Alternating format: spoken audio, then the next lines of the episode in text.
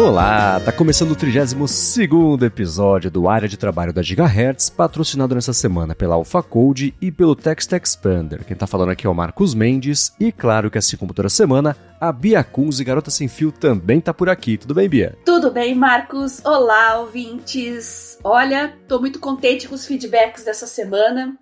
Apesar de inteligência artificial e chat GPT ter dominado minha semana de trabalho. A gente teve muito feedback dos ouvintes também, muita gente pedindo link dos grupos. Já mandei para todo mundo. Caso você não tenha recebido, mande uma mensagem lá no meu Telegram, arroba Bia Kunze, que eu mando, haja Tex Expander. Então, é isso aí. Podem continuar mandando os feedbacks de vocês, que eu adoro, e a gente vai passar tudo para frente aqui, compartilhar com vocês. Boa. Marcos, antes de mais nada, eu quero que você me conte uma coisa. O ah. povo quer saber. Como é que ficou o lance do computador? Já tá de computador novo, vai fazer backup, vai começar do zero. Estou com o computador. Eu tô no processo de ter o computador novo, sabe? Quando eu peguei no fim de hum. semana com o meu irmão e foi tão louco o fim de semana que eu postei uma foto no Mastodon todo mundo tipo assim: olha, tá aqui o computador, olha que legal. Foi a única interação que eu tive com ele no fim de semana inteiro. Eu corri de um lado pro outro, não consegui fazer nada.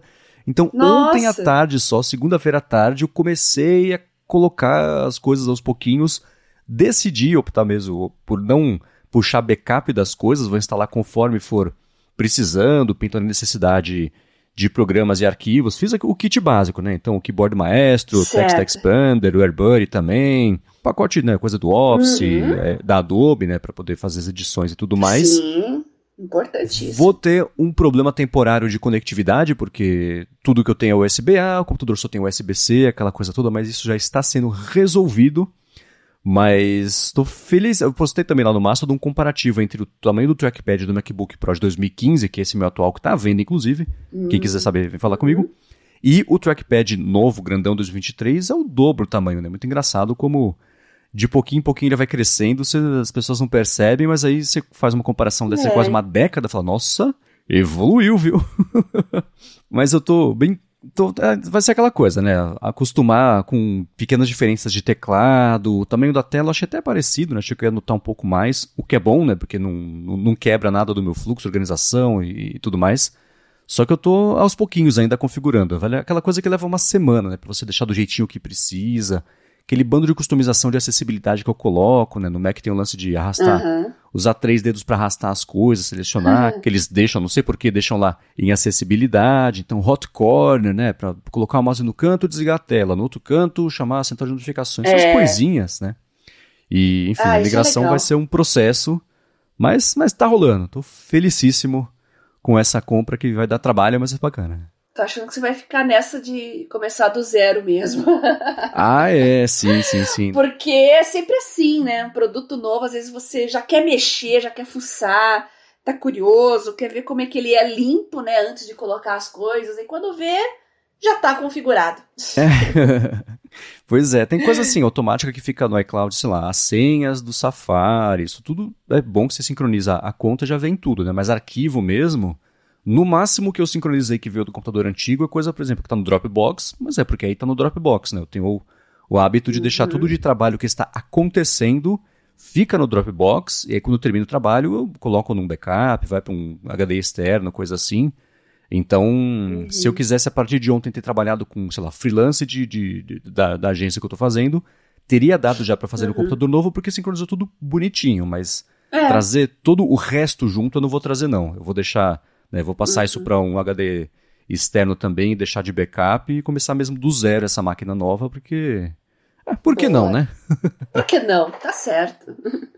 É legal porque você estreita mais a, a relação com, com um hardware novo, um software novo. Ainda mais como produtor de conteúdo, é interessante ter esse contato inicial, é, ver como ele se comporta no início, ao Sim. passo que às vezes resgatando tudo do seu dispositivo antigo, talvez mascare alguma coisa em relação a desempenho. Não sei, é um chute, mas eu entendo o seu ponto de vista. Ah, sim, é que nem, sei lá, a mesma dúvida de telefone, né? Vou do zero, puxo um backup. O telefone é bom ir do zero por uhum. isso, né? Vai que tem um byte preso uhum. em algum lugar que tá te fazendo consumir bateria à toa, né? Então, você uhum. começando do zero, você elimina essa, esse, esse, essa tralha toda que vem junto, que a gente nem sabe, né? De, de arquivo, configuração, de programa que tem que estar tá mais lá, mas mexendo configuração, isso aí.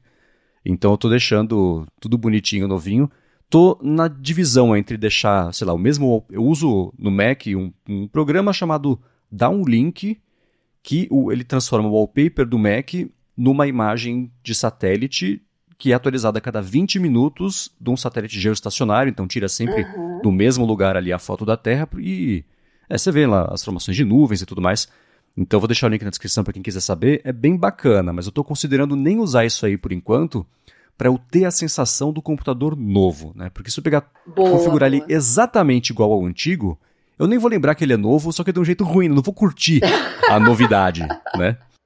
Verdade, verdade. Agora então, vamos lá, vamos começar aqui com follow-up em relação à semana passada e as últimas semanas, na verdade, os nossos hábitos aqui. E o Matheus Guimarães mandou um feedback que eu acho que vai ser bem útil, talvez para você, Bia, porque ele falou sobre o com Raindrop. certeza. Dizendo que uhum. deixa o uhum. Pocket no chinelo. Olha só, hein? Já instalei aqui. E aí? Eu fiquei muito animada, porque eu uso muito Pocket, né, com pautas. Eu uso principalmente para CBN uh, curadoria de conteúdo, esse tipo de coisa. E Pocket é meu braço direito. Uhum. Aí ele trouxe a opção do Raindrop. Obrigada, Matheus. Já instalei aqui. Ele disse que dá para criar pastas para salvar seus links. No Pocket a gente usa as tags, né? Fazer marcação. E ele ainda tem uma forma de identificar o que é vídeo, link e foto. E isso eu gostei muito. Porque eu também coloco como curadoria de conteúdo muita coisa do Twitter. E é um saco para visualizar. Ele não mostra direito, ele não puxa o conteúdo do tweet. É uma droga. Então eu tô com bastante expectativa, né? O Matheus disse que ele é o salvador de favoritos, porém no celular eu vi que dá para fazer marcação no texto. Isso o Pocket também tem, mas na versão paga. Usei no ano passado, mas não entendi muito o seu poder e deixei de lado. Agora não sei se vou usar mais o Pocket não. Então, tô com muita expectativa aqui, vou testar e vou contar para vocês mais para frente, tá bom? Boa. E eu vou até inverter uma coisa aqui da, da, da pauta e trazer uma coisa que estava lá no final, vamos subir, vai ser promovida agora, sobre o Rewind AI que você é, uhum. mandou lá pra gente discutir ao longo dessa semana, porque ele tem um pouco disso também, né? De assim, você você falou dos tweets, né? Você viu um tweet que passou lá e, putz, uhum. pra achar de novo é um pesadelo, né? A gente não acha, passa um tempão Exato. procurando. E esse Rewind Exato. AI quer resolver esse tipo de situação, né? Isso, então é outro, uh, outra solução muito interessante que eu vi essa semana. Tô passando tudo para vocês, vou compartilhar tudo com vocês que caiu no meu colo essa semana aí, muita coisa muito legal. E já tô instalando, já tô testando devagarinho. Eu tive uma semana um pouco caótica aqui também. Mas essa semana eu tô bem mais calma e não vou ter aula, inclusive, então tô só trabalhando. Tô pegando, anotei tudo aqui que vocês passaram, as dicas dos últimos podcasts. Tô testando, experimentando, vou contar para vocês mais para frente e eu quero ver o rewind que promete. Pois é, ele fez, apareceu faz, sei lá, acho que foi no finalzinho do ano passado, fez bastante barulho pela promessa de ser basicamente uma gravação consultável de tudo que passa pela tela do seu computador, só que feito de uma forma privada, local. Analisado isso aí, então, por exemplo, desde transcrição de videoconferência no Zoom, até, sei lá, você passou por um texto, por um blog que você leu rapidinho ali, ou um tweet mesmo, coisa assim, né? Ou, sei lá, no Word.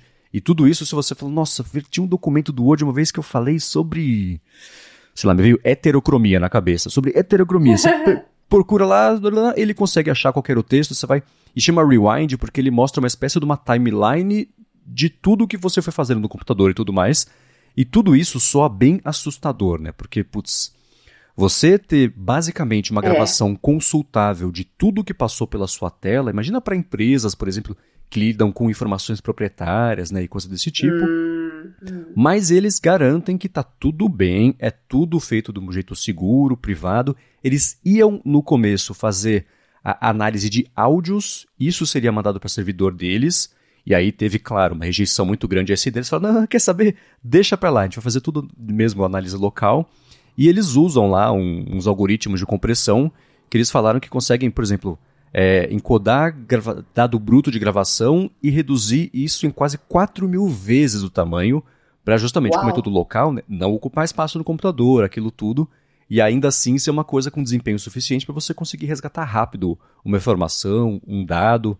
E eles falam, ó, não precisa de chamar a TI da empresa, nada disso, porque isso aqui funciona de um jeito é, é, integrado com serviços de nuvem, então, por exemplo, Gmail, Dropbox, Slack e tudo mais, só que por ser local não precisa envolver a TI no assunto, mas, de novo, né, quem trabalha em empresas especialmente aí com muita é. informação proprietária, checa antes, né, porque sabe como é, né? É... Pode perder contrato, inclusive, às vezes, por causa disso. Essa vantagem de não precisar de TI pode ser justamente uma dor de cabeça no futuro. Então, tem que ficar esperto. Pois é, eu lembro quando eu trabalhava na agência, teve uma época que eles fizeram um contrato com uma empresa, acho que não precisa falar. E aí tinha uma restrição muito grande sobre como é que os computadores, o que, que podia rodar nos computadores, porque alguns computadores iam ter a VPN da empresa e tudo mais. E ficou muito difícil, na época eu trabalhava com Windows, fazer qualquer coisa, instalar, sei lá, plugin do After Effects, ou não sei, coisinhas bestas, do, ou do Photoshop, né? E eu precisava sempre chamar o cara da TI para ah, coloca aqui a senha de admin, não sei o que lá, para instalar isso aqui. Aí, um dia eu falei, quer saber? Eu chamei ele e falei, preciso instalar um negócio aqui. Eu o que ele fazia? Ele colocava a senha de admin e ia embora, né? Aí o que eu fiz? Eu fui lá e me dei permissão total pro meu perfil de usuário mesmo para poder instalar as coisas. Eu falei, ah, bom, me transformei no admin, resolvi o problema, mas as pessoas não façam isso. Hein? Mas voltando aqui ao Rewind AI, eles têm uma coisa também que é bacana, que você pode escolher quais aplicativos e programas você não quer que sejam indexados. Então, sei lá, eles dão o exemplo Isso. do OnePassword, por exemplo, você coloca lá que você não quer que o OnePassword entre nesse balaio, e aí quando você ativar o OnePassword, ele para de, de, de fazer a, a, a gravação, o registro, né? Então, e é, eles falaram que fizeram isso para os Macs, né, com o Apple Silicon lá M1 e M2, então acho que vai ter uma, uma eles vão trabalhar em melhorar o desempenho, acho que para CPUs Intel também com base nisso, mas é bastante promissora essa tecnologia que esbarra, claro, também no lance todo das IAs, que a gente vai falar também é, aqui nesse episódio. E a única coisa que preocupa, que eu vi o pessoal comentando sobre ele, é que por ter investimento de empresas de capital de risco, né? Então, por exemplo, a Andreessen Horowitz e várias outras, algumas outras na verdade, existe uma expectativa de retorno sobre o investimento, claro, essas empresas trabalham para isso, né? Então, tem aquela coisa de falar, tá, vocês não estão coletando dados nenhum, nenhum tipo de dado, é tudo local, podemos não nos preocupar com privacidade, mas vocês vão ganhar dinheiro como? É, para sustentar a empresa, né? Então, porque o investidor uhum. geralmente quer um retorno maior do que o, a média de um, colocar um, CDI, sei lá. Então, existe essa preocupação, mas eles estão muito empenhados em tranquilizar a galera e falar que eles vão fazer tudo direito, de um jeito transparente.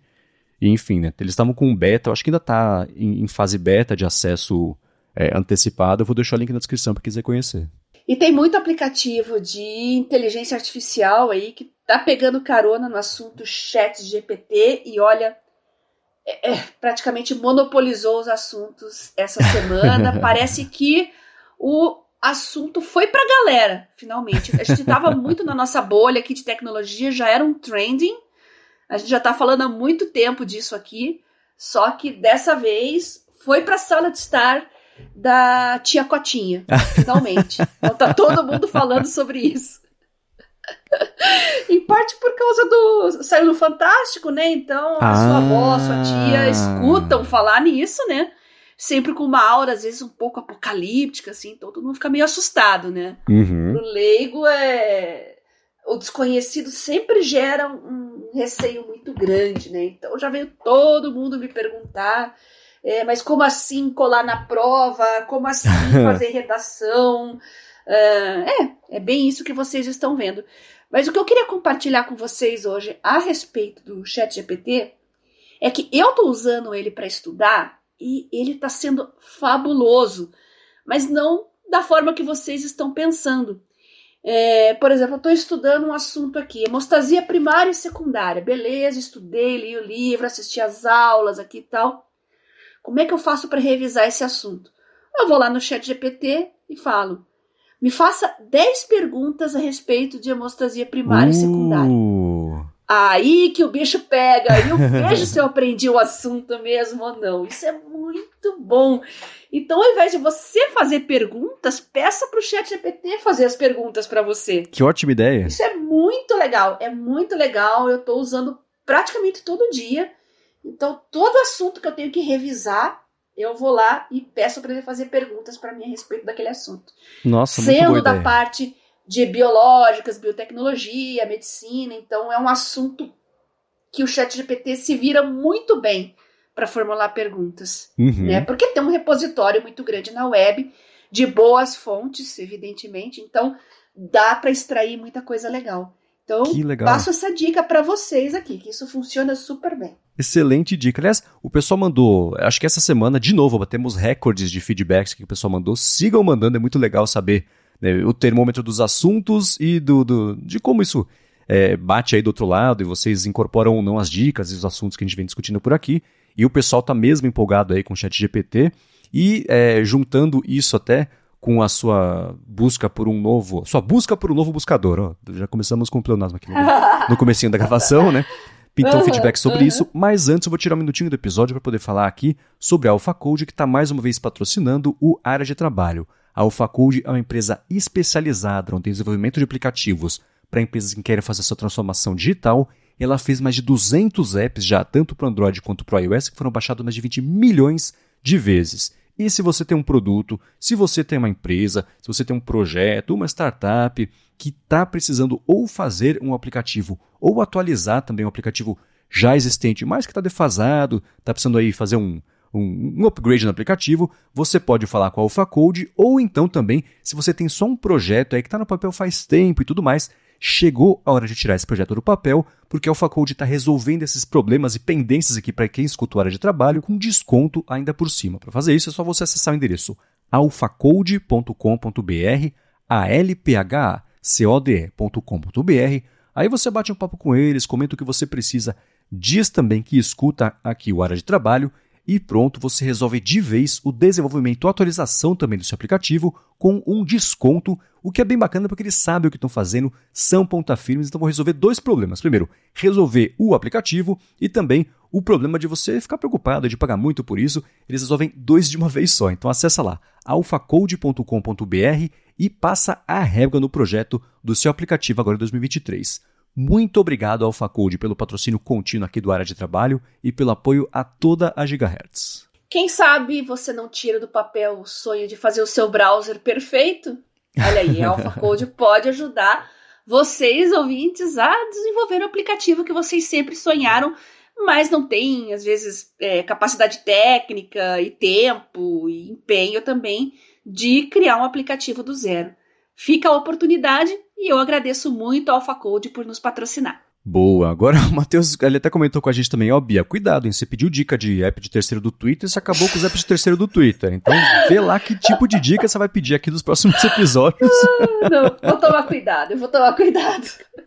Mas a Caroline mandou um- um- uma dica sobre o Perplexity, que é um buscador que usa inteligência artificial para trazer resultados com mais conteúdo. Então, está usando o chat 3. pontos- o, o, né, o GPT, na verdade, 3.5, uma evolução do. que o chat GPT está usando o 3. Vai pintar o 4 agora e tudo mais, então tem esse 3,5 aí. Então, está unindo o GPT 3,5 com o Bing também para trazer resultados, porque a vantagem disso né, é que o Bing, além de buscar no próprio banco de dados para resultado de busca, também tem a opção, né, dependendo de como é que a pessoa está dentro do ecossistema, de buscar arquivos, conversas, documentos também e várias outras informações que estão locais, ou lá no drive da pessoa. Então, isso é uma coisa que por enquanto não está no Perplexity, mas a evolução disso vai pintar. Então tá aí, né? Geração de resultado de busca com um detalhe importantíssimo, com as referências de cada afirmação, cada dado que eles trazem, o que é muito bacana, muito útil, né? Para a galera poder usar aí no buscador, unindo o poder do Bing para pesquisas locais também aí no futuro. Interessante, né? Legal, legal, muito bom. É, acho que a tendência agora, Marcos, é uma explosão de soluções nesse estilo.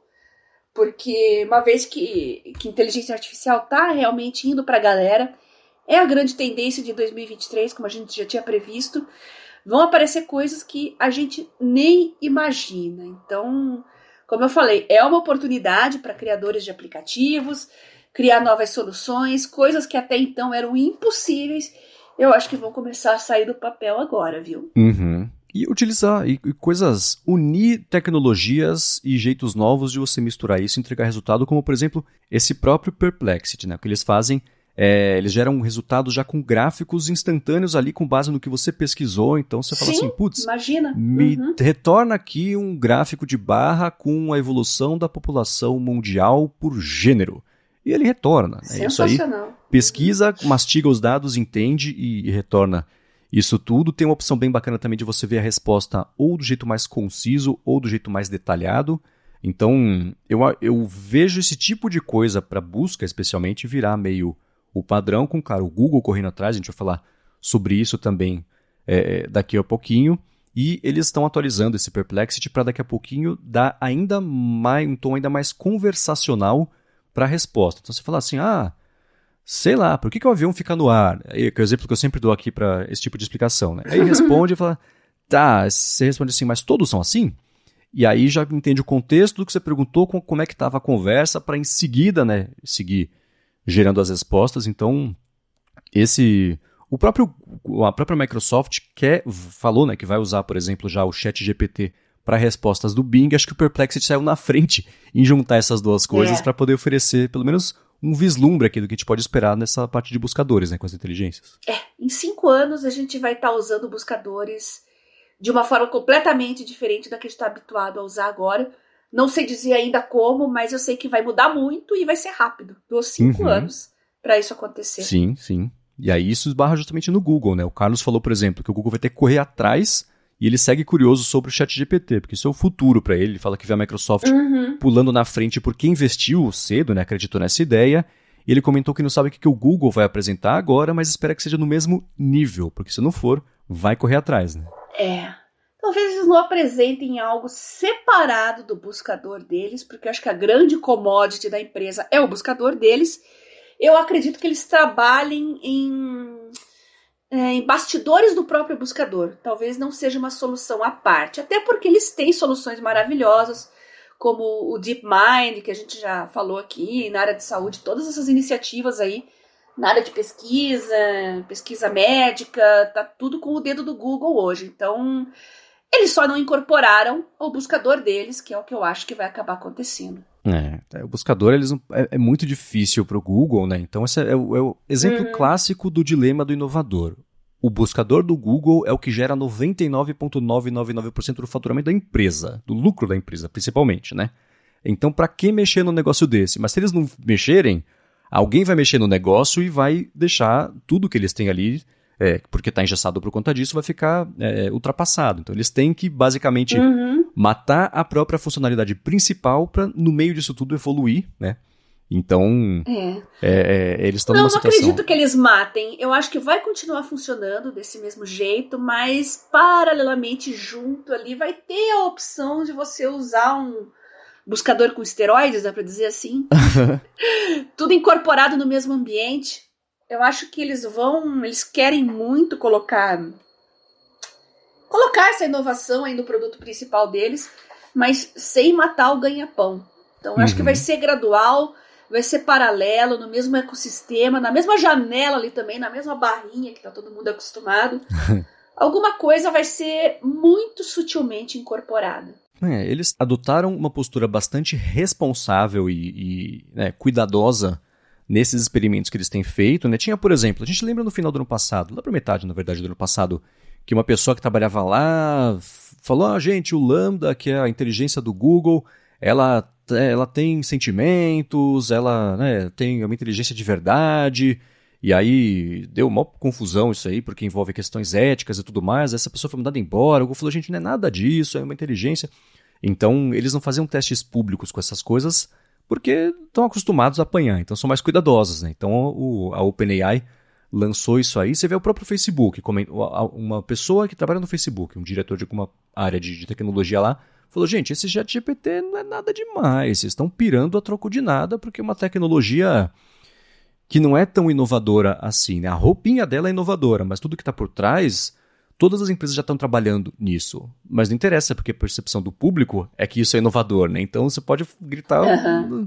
subir nessa banca e falar que não é, porque a percepção é, o- é o que faz isso, né? Então, você pode apostar É. que o Google, nessa Google I.O., geralmente é em maio, a conferência anual que eles fazem para desenvolvedores, só vai ter esse assunto. Eles vão anunciar 600 iniciativas de IAs para conversa, para imagem, para texto, para vídeo, para modelo 3D. Vai ser um. Se eles já falavam sobre isso há anos, mas ninguém prestava atenção, né? Chegava, por exemplo, o momento de falar: gente, melhoramos o Google Tradutor, treinamos com modelos de inteligência que fazem o parciamento de linguagem natural, não sei o que lá. Todo mundo dormia, ninguém prestava atenção nisso, né? Eu fico imaginando uhum. agora todo mundo pirando no Open, no, no chat GPT, e o Google falando, gente, a gente fala sobre isso há anos, ninguém prestou atenção, por que vocês estão pirando com esse novo, né? Então não tenho a menor dúvida de que esse Google I.O. vai ser um festival de anúncios de projetos vai. de inteligência artificial, né? Com certeza, com certeza. Eu estou bem ansiosa com relação a isso. E já que a gente está falando de inteligência artificial, uma coisa que estão me pedindo muito na CBN, os ouvintes, e eu vou antecipar para os ouvintes Oh. Na área de trabalho, eu já tuitei agora de manhã, um pouquinho antes da gente começar a gravação, então não está na nossa pauta ainda. É o GPT Zero. Tá, na é, nossa não pauta é sim, que eu fiz a lição de casa, tá lá pra baixo, ah, pode tá. ver. Mas eu, eu tuitei meia hora antes da gente começar a gravar. Não olhei aí. Ó, oh, Marcos é rápido aí. Tá vendo? Mas olha, isso é para vocês ainda. GPT Zero é, é uma solução que já está correndo em grupos de professores, acadêmicos, aparentemente vai ser a resposta da academia contra alunos malandros, vamos dizer assim. porque ele está funcionando muito bem. Eu não fiz os testes com os meus textos gerados em AI ainda, pretendo fazer essa semana, mas o que eu vi até agora que alguns professores fizeram para detectar se textos são gerados por humanos ou por inteligências artificiais, olha, o índice de acerto está muito alto, está muito bom e promete, viu? Então é o contra-ataque, inteligência artificial contra inteligência artificial. Eu acho isso bárbaro. Já peguei minha pipoca, eu quero ver onde que isso vai dar. Mas eu, é, algumas coisas são muito sensacionalistas, Marcos. Você falou que tá uma explosão, é, muita coisa exagerada, muita coisa tá admirada, uma coisa que não deveria causar tanta admiração assim. E uma coisa que realmente não deveria causar tanta admiração é notícias que eu tô vendo na mídia falando: ah, o chat GPT foi aprovado no SMLE, que é o teste para você exercer a profissão de médico nos Estados Unidos, né? Ah, foi aprovado na Harvard Law School. É, mas, gente, o que, que isso tem de surpreendente? Se eu fizer esses testes de certificação com meu computador junto, eu também passo. Verdade. Se você usar um bom repositório de informações para você buscar e você tiver inteligência para analisar tudo, sintetizar, ver o que é importante, o que não é, o que é relevante, o que não é, e você gerar o seu próprio conteúdo, qualquer pessoa minimamente inteligente consegue. Concorda? Uhum. Tá colando na prova usando o Google, né? Não em 50 segundos como o chat GPT, mas consegue. Então, não, isso de, de, ah, vai passar no Enem, ah, o chat GPT foi aprovado no, no, no, com 800 e tantos pontos no Enem. Gente, mas é óbvio. Isso é óbvio e explícito. Ainda que fazer redações, olha só que interessante. Também vi uma matéria no G1 sobre redação do Enem. E o chat GPT não tirou uma nota tão boa assim, não, viu? o que, que acontece? Uh, tem muito modelo de redação Enem na web. A questão é: são as redações de excelência? Porque você não precisa ser um grande escritor para fazer redação no estilo Enem, porque tudo é uma receita de bolo. Uhum. E é uma receita de bolo tão ajeitada, tão engessada, que é a coisa mais fácil para você, com o tempo, à medida que a AI se desenvolve e aprende com as redações, criar uma redação de excelência também. Então, muita coisa depende do próprio feedback das pessoas e vai melhorar com o tempo. É o caso da, das redações. Então, é, tem que tomar muito cuidado, porque a inteligência artificial não é perfeita em tudo, porque ela trabalha com machine learning, ela está em constante aprendizado, então ela está em constante melhora. Mas as pessoas têm que usar bastante primeiro, né, Marcos? Uhum. É, tem, tem dois modelos dessa, desse tipo de tecnologia, um que vai aprendendo com o feedback das pessoas e o outro que é só um modelo fechado, tipo o ChatGPT, que é o, o, banco de dados lá até 2021, e é isso, só a forma que ele entrega as informações vai melhorando aí conforme vai interagindo com todo mundo. Né? Por isso que é, para eles foi ótimo que um milhão de pessoas passaram a usar isso em cinco dias, porque do nada você teve uma ajuda gigantesca de pessoas a seguir melhorando e fazendo as iterações lá do modelo, né? E aí você pega de um lado essa evolução, de outro, como você disse, né, o, o GPT Zero, o Detect GPT também, que foi a Universidade uhum. de Stanford que fez e que tem uma vantagem de que esse, essa inteligência não tem que usar um banco de dados com textos gerados por outras inteligências para poder bater e comparar para saber exato, se é ou não gerado. Exato. Então, é um, uma detecção espontânea, sem treinamento, de, com, com esses bancos de dados das inteligências, para saber se o texto é gerado ou não. Como é que eles fazem isso? Com essas comparações de se os floreios que estão lá no texto são muito diferentes do que um, um humano faria uhum. para pensar de um jeito linear, entregar essa informação. Né? Então, tem umas umas é. dicas ali. Eu vou deixar, por exemplo, desse o GPT Zero, que foi um, um thread que você retweetou do Guido, do Guido Appenzeller, que trabalha na A16Z, uhum. que é da Anderson Horowitz, foi CTO da Intel, da VMware também. E ele vai explicando, ó, funciona assim, tá vendo esse pedaço aqui? As pessoas não, não iam escrever desse jeito. Então isso só pode ser. É. Né, a, a, probabilidade de ser uma inteligência é muito grande. Só que ele fala, por exemplo, que o GPT 3.5 já consegue bater a verificação dessa inteligência. Então vai ter que ser aquele jogo de gato e uhum. rato de atualizações das IAs brigando, né? Pra ver quem que é o impostor ali, o Among Us das IAs, né? Pra ver quem que é o impostor ali. Por isso que eu já peguei a pipoca, tô bem curiosa. Mas eu gostei muito do, do GPT Zero, porque uh, ele não é complexo. Se você for analisar bem a fundo, é matematicamente é meramente análise de padrões. Uhum. Então, é uma coisa muito legal e acho bem promissor, acho simples e, pelo menos na academia, assim, acho que é o que vai prosperar. Eu vi muito professor falando que vão voltar as provas orais, tá louco, meu Deus do céu.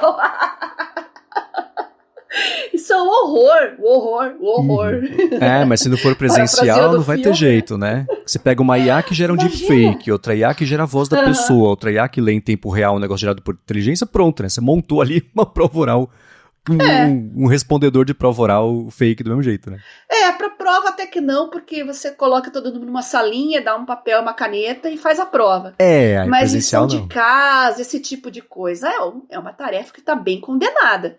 Uhum. Então, eu acho que a tendência também é cada vez mais ter seminários em grupos e explanações orais a respeito de, de assuntos, né? Uhum, como sim. lições de casa, porque a lição de casa tradicional não tem como. A gente não vai conseguir impedir os alunos de usarem inteligência artificial.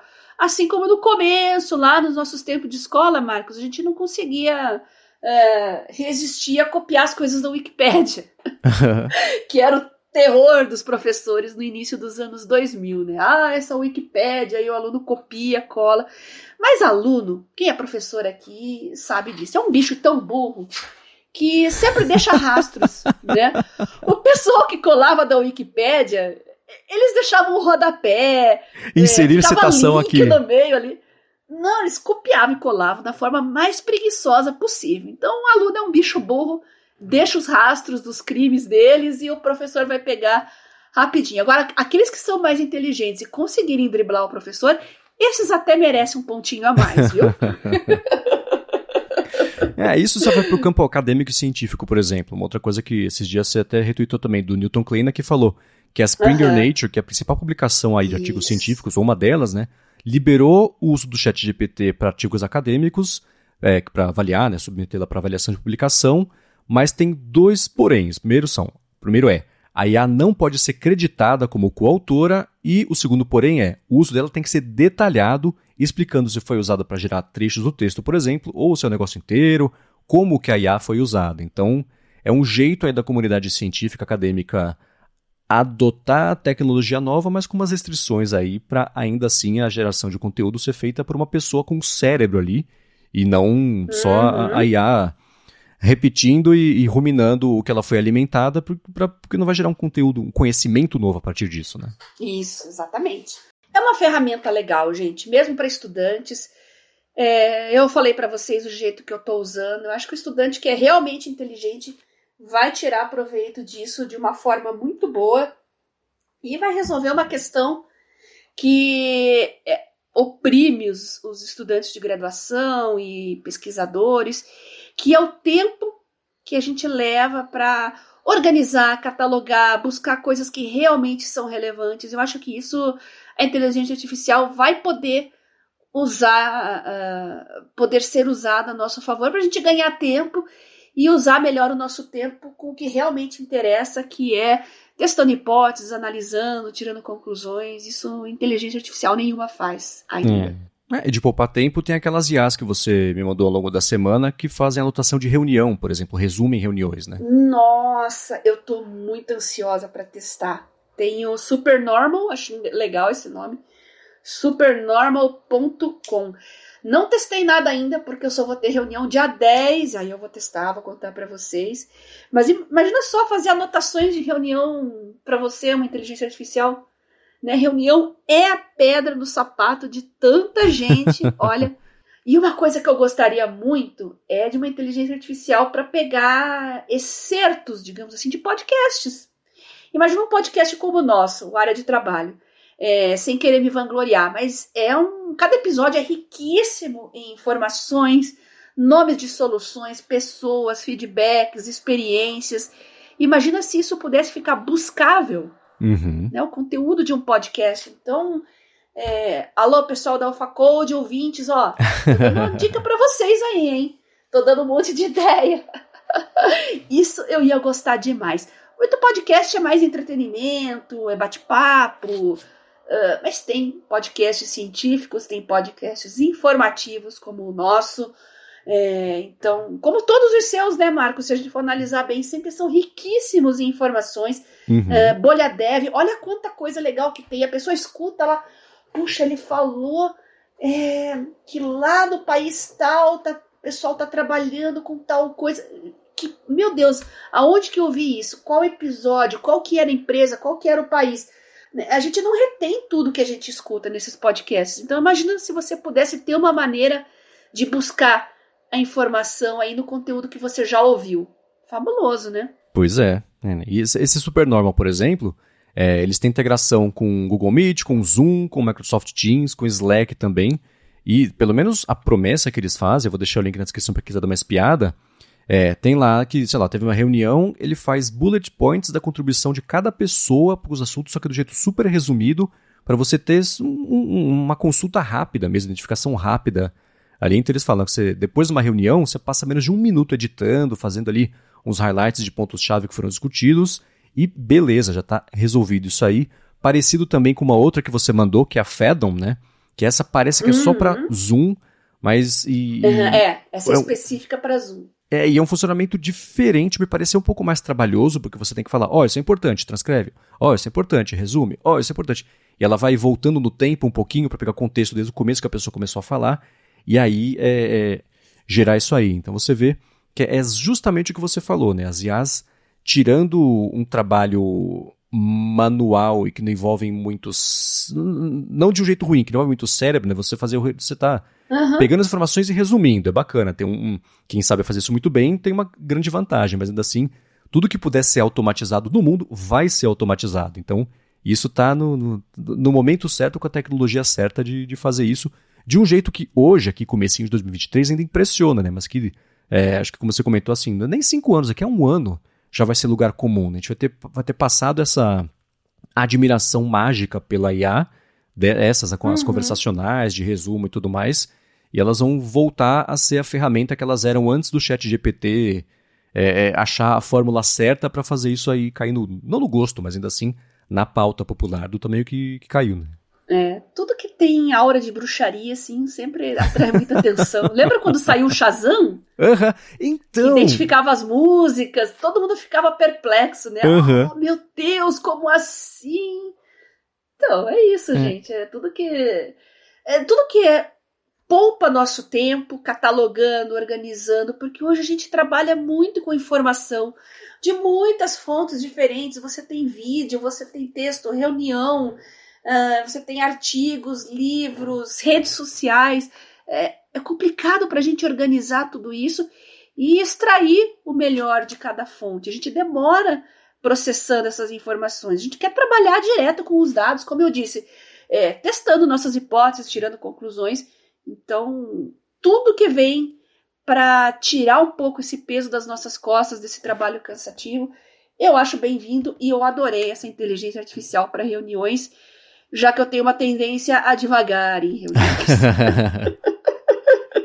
Não sei se todo mundo sofre desse mal, mas em aula também, por isso que eu sempre, nem que seja um papel, caneta, uh, eu tenho essa tendência mesmo, então tá com uma caneta na mão é uma coisa que me força a não perder o foco, anotar o máximo que eu puder, mas poxa, se eu puder simplesmente prestar atenção e poder retornar depois procurar aquilo que eu quero que eu esqueci ou algum detalhe que eu não prestei muita atenção, pronto, né? Para que, uhum. que eu uhum. vou perder tempo?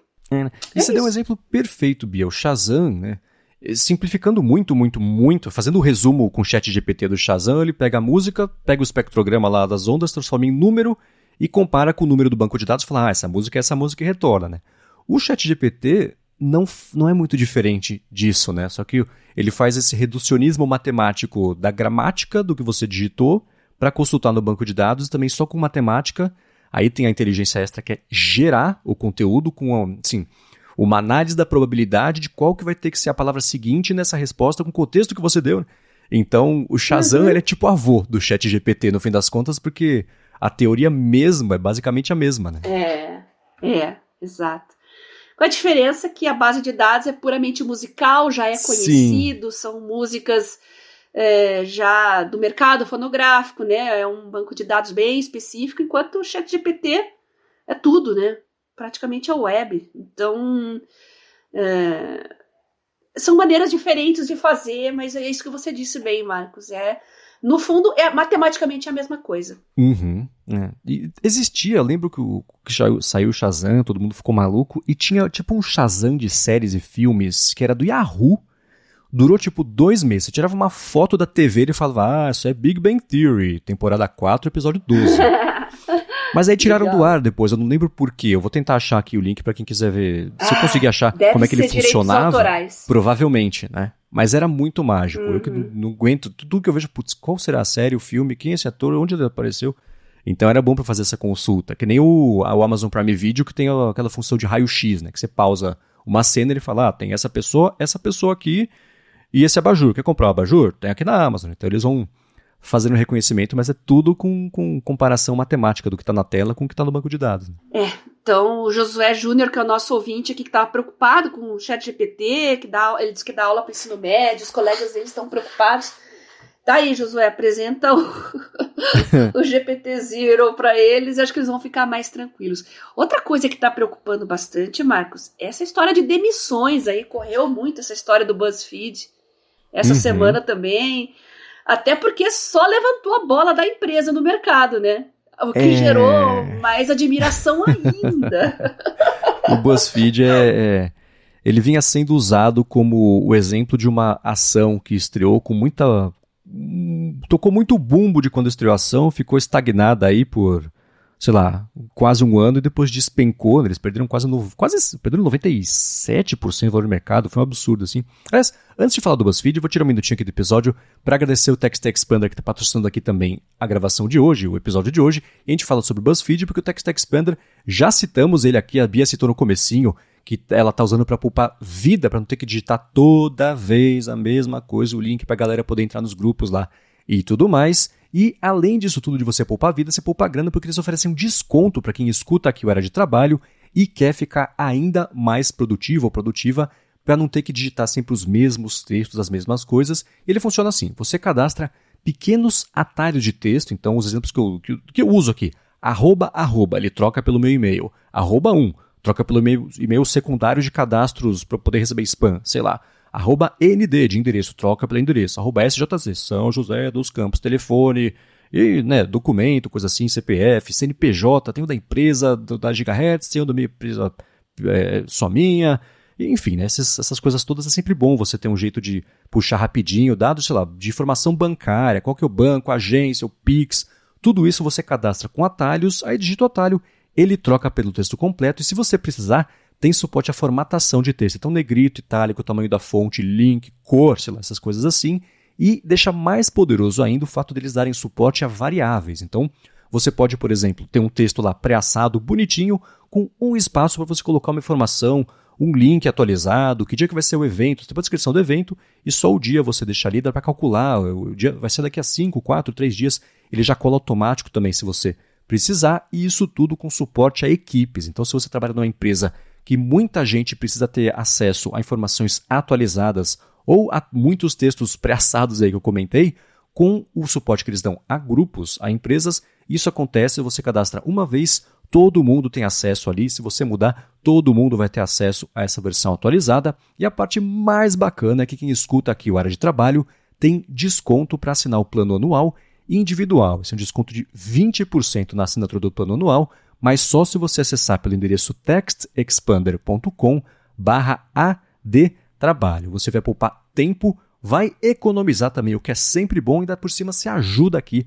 o podcast. Então, mais uma vez, textexpander.com área de trabalho para ficar muito mais produtivo, produtiva e parar de digitar sempre os mesmos textos todos os dias. Muito obrigado, Text Expander, pelo patrocínio mais uma vez aqui do podcast e pelo apoio a toda a Gigahertz. Muito obrigada, Text Expander, por facilitar a nossa vida, facilitar a vida dos nossos ouvintes. E como eu digo, né, tá toda hora simplificando o trabalho aqui no área de trabalho também, dando os links do grupo, dos grupos, né, pegando carona. Vocês já sabem, mandem uma mensagem para mim no Telegram, arroba Bia Kunze, que eu mando para vocês os links dos grupos, o Produtividade Móvel e o Mundo Sem Fio, e também do meu canal Garota Sem Fio. Muito bem, então vamos lá, voltando ao BuzzFeed, né? eles fizeram o IPO lá no comecinho de 2021, e então entre março de 2021 e dezembro de 2021, eles ficaram variando entre uma alta de 1%, perdia meio, ficava com menos 1, menos 2, 1, 2. Só que daí para frente foi, daí para frente foi ladeira abaixo, né? Que o pessoal comenta. Eles de, de dezembro de 2021 até a semana passada, basicamente, tinham perdido 93% de valor de mercado. E isso, né, a, pandemia, depois crise econômica, demissões em massa do setor de tecnologia, a temida bolha que talvez tenha estourado, esteja perto de estourar e tudo mais. E aí, com o negócio do, do chat GPT e tudo mais, o que o BuzzFeed fez? Anunciou na semana passada que eles vão passar a usar as inteligências que geram texto para gerar matérias lá para eles, e isso fez eles valorizarem mais de 300% no intervalo de dois dias. Seguiram valorizando aí depois de um tempinho, claro que isso é sustentável, começaram a cair, perderam acho que 30% já desde a alta até agora, mas ainda assim, né, desde o IPO até agora, por exemplo, eles ainda assim seguem com 70% aí de perda de valor de mercado, mas é um sintoma que todo o mercado de geração de conteúdo está enfrentando. Né? Você tem o CNET, por exemplo, que desde o ano passado, sem contar para ninguém, tinha já é, com, começado a usar a geração automática de texto para matérias, tinha texto com informação errada que acabou indo para o ar, eles foram corrigindo conforme isso for, foi aparecendo e tudo mais.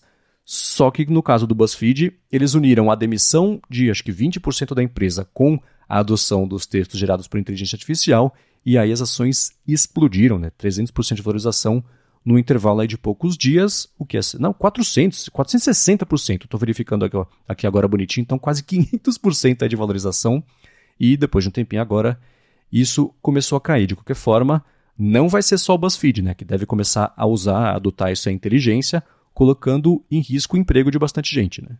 É, e outra coisa que as pessoas estão me perguntando muito aí depois que eu falei na CBN a respeito disso é: a minha profissão está ameaçada, os empregos estão ameaçados, eu vou perder meu emprego?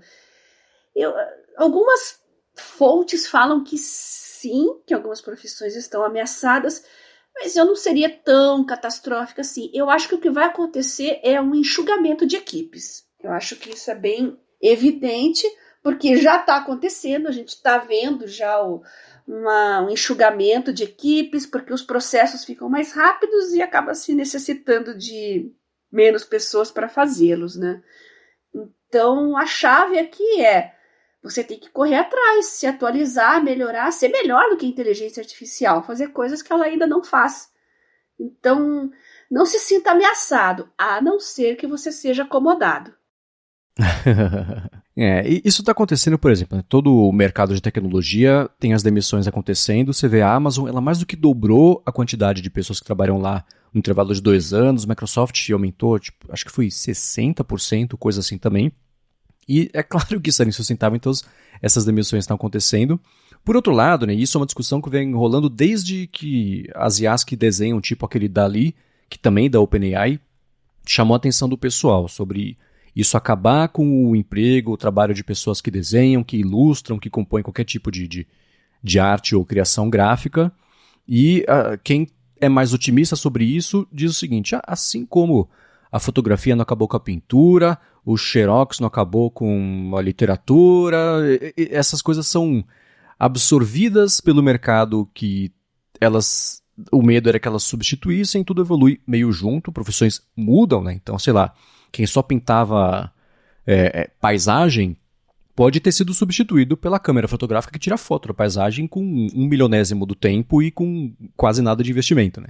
Então, isso acontece é. mesmo, mas a pintura segue existindo de outros jeitos, a pintura de paisagem evoluiu, porque agora você consegue colocar um estilo, que na foto você colocar um filtro para colocar. Então, né, tudo pode ser substituído, mas tudo vai se adequando e vai achando jeitos de seguir existindo. Né? As profissões são resilientes, né? É. Claro que a sensorista.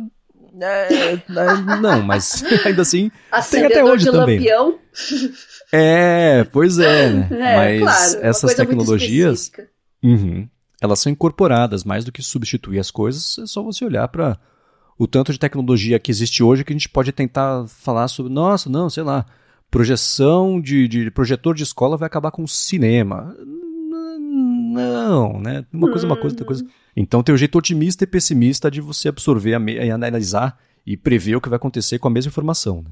A única profissão que não está ameaçada é desenvolvedor de inteligência artificial. ainda. Não posso generalizar, é ainda, não posso generalizar para desenvolvedor, porque já estão usando para criar código. Aliás, disseram que a inteligência artificial é muito eficiente para localizar bugs e erros uhum. em códigos, e realmente faz todo sentido isso. E, bom, eu até fiz uma graça no Twitter, eu falei que o Brasil logo logo ia ser notícia mundial é, por ser o primeiro país a usar o chat GPT para criar golpe via Pix, scam, malware. Aí alguém me respondeu e falou, malware já tem! E eu falei, caramba! Já estão usando o chat GPT para criar malware. O pessoal é rápido, hein? A mente é. do mal não para. Uhum. Eu, vi que o pessoal estava usando para fazer phishing, tá deixando os phishings mais eficientes, porque é aquela coisa, né? Você recebe um e-mail com português todo torto, todo quebrado, fala que é o phishing do Itaú, ai, do ai, Santander, ai. essas coisas. Então, o, esse problema está começando a ser resolvido. Problema, né? Enfim, né? isso está tá ajudando aí o pessoal a fazer. Não, imagina. Nossa, agora fica apavorado. Imagina a inteligência artificial melhorando os golpes via phishing. Porque já chegam umas coisas tão toscas por WhatsApp, por SMS. Uhum. Ah, ganhei 5 mil por semana com aquele português horroroso. Aí você, até quem clica, vai, é um negócio bizarro, uh, repetitivo. Você vê que é um robô que tá falando e as pessoas caem. Então, né? Não precisa de muito. Poxa, não precisa de muito, mas é assustador. Se realmente fizerem alguma coisa mais crível, a uhum. gente tá lascado. É. Muito bem. E se você que está escutando, você tem dica de inteligências que vocês viram que, que, é coisa interessante, né? Que pode agregar no dia a dia, ou nem agregar de, de trabalho, mas assim que é divertido, ideias bacanas, como por exemplo foi lá a dica da Caroline que mandou lá do, do Perplexity, o pessoal mandando também, é, esse que a Bia mandou do Supernormal, Fedon, Rewind AI também. Manda pra gente, manda lá pra Bia no Telegram, pra mim no Mastodon, que a gente pode coletar e fazer mais um apanhado aqui do que tiver rolando de interessante que não tenha caído aqui no nosso radar. Mas também, se você quiser mandar uma pergunta, tirar uma dúvida, coisa assim, você pode fazer a mesma coisa. Manda lá para mim no Mastodon, manda para Bia no Telegram. E o Matheus Guimarães fez isso. Falou que estava escutando o restinho do podcast na semana passada sobre a área de atuação da Bia e percebeu, Bia, que você tem grandes planos e que deve exigir muito empenho, tempo, organização e tudo mais.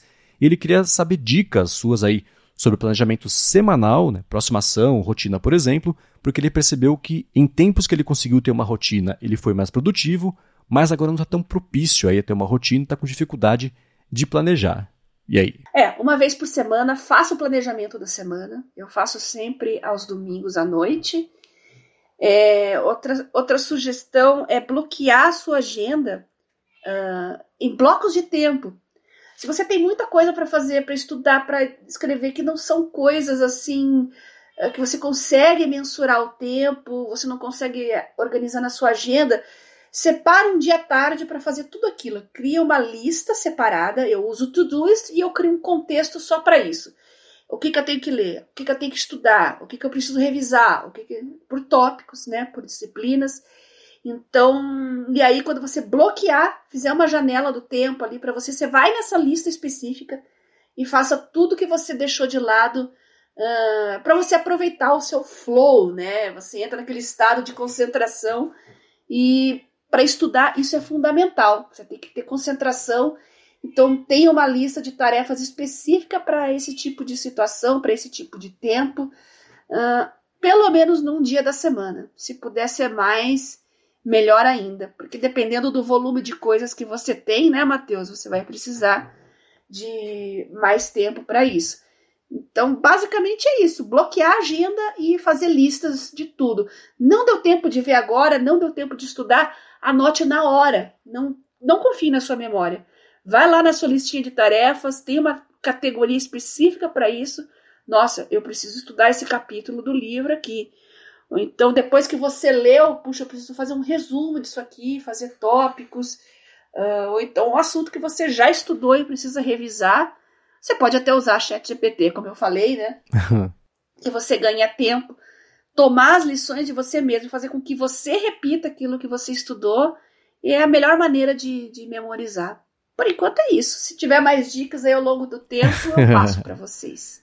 Boa, eu vou complementar com lembretes. E não só lembretes, ah, você tem que fazer isso hoje, mas você usar os lembretes quase como um complemento do calendário, fala assim, tá na hora de você fazer isso, né? ou assim, daqui a 15 minutos começa a fazer coisa tal, né, que seja no domingo à noite, às sete e meia, você fala assim, ó, às oito tem o planejamento da semana, resolve o que está fazendo, termina de ver o episódio aí, né, termina de lavar a louça, sei lá, e faz o planejamento que isso ajuda a criar o hábito, seguir a rotina, né, porque se você conseguir fazer isso de um jeito natural, todo o resto acho que vem junto, né, então fazer a rotina, por exemplo, domingo à noite, esse planejamento semanal, primeiro domingo é meio forçado, segundo fala, putz, de novo, já é domingo de novo, terceiro, quarto, aí, aí entra, né? Aí a coisa.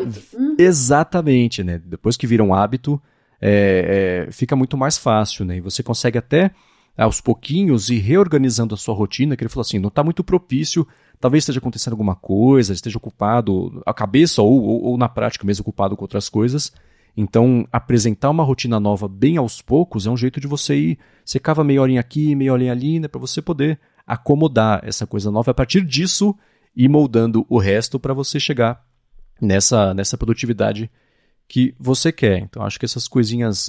Tô, tô, colocando a dica da Bia, como é que eu, eu colocaria no meu dia a dia aqui, porque lembrete tem funcionado muito bem para mim. É. Mais do que eu só deixar no calendário um, um, um, bloco de tempo. O bloco de tempo eu penso, putz, ah, eu sei que eu tenho que fazer isso, mas estou fazendo isso aqui e tudo bem, né? Se eu colocar o lembrete, parece que é uma ordem, né? O chefe falando, para de fazer isso e vai fazer outra coisa. Resolve isso e parte para a próxima coisa. Acho que isso é um jeito de você cobrar de si mesmo proativamente aí, de uma maneira uhum. antecipada, que você tem que estar tá fazendo isso nesse horário, nesse momento. E aí vai chegar no quinto, sexto domingo, você, antes do lembrete, fala, putz, daqui a pouquinho já vai tocar o lembrete. Olha lá, tocou. Então aí, você sabe que essa uhum. rotina entrou, né? Quando você incorpora os horários e vira uma coisa natural, ao invés de sempre ser lembrado do que você devia fazer ou do que você tem que começar a fazer daqui a pouquinho, isso ajuda, né? Uma outra dica que eu faço há muitos anos, quem me segue faz tempo vai lembrar, porque eu sempre falei disso em vídeos, no blog, e que a herança do GTD do David Allen ainda é você ter um contexto para as coisas que você faz na rua. Então você vai olhar a sua agenda ali no seu domingo, vai fazer o planejamento da semana e vai ver que na quinta-feira à tarde você tem dentista. Aí você pensa, poxa, eu vou aproveitar que eu vou ter que sair de casa ou do escritório, ou sei lá do que, vou estar na rua. Eu já passo lá na loja tal, que vende o meu café favorito, já compro cartucho de impressora, que eu sei que o meu tá acabando, uh, vou na lavanderia buscar o meu uniforme, sei lá, já faço tudo de uma vez só. Então faça uma lista uhum. por contextos. Então o contexto rua para mim aqui é direto, então sempre vai ter o dia da semana que eu tenho que fazer coisas na rua. Já faço tudo num dia só. Nossa, poupa muito tempo e principalmente energia, viu? Ah, sim. Você vai juntando. É quase fazer duas coisas ao mesmo tempo, né? Quando eu saio para correr é. e no caminho o mercado tá lá, já olho no lembrete do relógio para saber se precisa comprar ovo, sei lá, água, leite e, E aos não, pouquinhos já vai não dá pra resolvendo. confiar na memória, né? Às vezes Não, você não. vai, ai, o que, que eu precisava fazer mesmo? Meu Deus. Aí você chega em casa e lembra, putz, eu tinha que ter passado em tal lugar. Aí você não tá com aquele ânimo de pegar É. o carro, sair tudo de novo, né? É, você ter a certeza de que não esqueceu nada é o primeiro passo para esquecer tudo. Você não vai lembrar das tarefas todas, não tem jeito, né? Não, não se comprometa só com a memória. Coloca ali por escrito e Não, cheque depois. Não, você tem que ver muito antes. Você olhou ali, ah, acabei de colocar o último cartucho na minha impressora.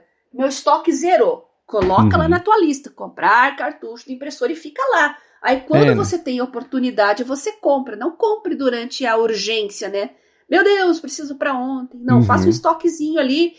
Usou o último do teu estoque, acabou de instalar na impressora, pum, já coloca lá, comprar mais. Ah, que mais? Refil, folha, coisas do dia a dia, assim, que são Sim. bobagens. Mas que quando você precisa usar, faz aquela falta. Né? Exato. é. Atrapalha seu dia, quebra o, o teu esquema ali, enfim. é, tem que pensar em contingências. Uhum. É, não é de tecnologia, mas eu uso 100% isso para coisa de mercado mesmo, né? Então, assim, é, é que nem aquela regra do 2 é 1, um, 1 um é nenhum. É tipo isso. Eu abri o feijão novo e coloquei no pote do feijão, eu ponho na lista preciso comprar um feijão, porque antes que se acabar, É. se não tiver outro saco lá fechado, pronto. né? Então, pra tudo, eu, se eu abro uma coisa nova que é a última, eu já compro a seguinte para deixar guardada ali e não faltar. É uma dica que parece óbvia, mas quando você incorpora isso no dia a dia, faz uma diferença enorme. E você não fica sem ovos pela manhã. É, hoje a gente tem os apps de delivery que já facilitam muito as coisas, Sim. mas nem tudo dá para colocar no app de delivery, né? Como eu falei, às vezes você tem que buscar uma coisa na lavanderia, ah, tem aquele café que você só gosta daquele, que só vende naquele lugar, que você manda moer na hora, é, enfim. Então tem coisas que delivery não resolve não e é bom que você se planeje com antecedência. Muito bem, para encontrar os links do que a gente comentou ao longo do episódio, vai em gigahertz.fm adtrabalho barra 32 ou dá mais piada aqui nas notas do episódio. Quero, como sempre, agradecer ao Facode e Text Expander pelo patrocínio aqui do podcast, a vocês que deixam reviews e avaliações, que recomendam também o área de trabalho e ajudam eu a cumprir o objetivo do final do ano, que é pelo menos dobrar a audiência aqui do podcast. Muito obrigado a vocês todos que já vêm fazendo isso, recomendando aqui o podcast. A quem manda os, uh, os feedbacks, as perguntas também. Vocês ajudam muito a guiar o futuro aqui, os assuntos e as abordagens, enfim, o que interessa a vocês, que a gente pode trazer aqui nos episódios. E claro, obrigado a você, Bia, por ajudar a gente a ficar mais inteligente e mais produtiva aqui a cada semana. Eu que agradeço, Marcos, você por me convidar a participar desse projeto maravilhoso, nossos patrocinadores que viabilizam ele e, claro, principalmente os nossos ouvintes. Sem vocês, a gente sequer estaria aqui. Para me encontrar no Twitter, arroba garota sem fio, no Telegram, mande uma mensagem para arroba biacunze e semana que vem a gente está de volta. É isso aí, eu sou MVC Mendes lá no Mastodon, apresento um bando de podcast aqui na Gigahertz e o Bolha Dev, como a Bia comentou agora há pouquinho, que é um podcast diário da Alura sobre tecnologia, inovação e desenvolvimento, noticiário bem bacana do qual eu mergulho muito e escrevo também para ifeed.pt. Obrigado mais uma vez pela audiência de vocês e a gente volta na semana que vem. Beijoca sem fio e até a próxima!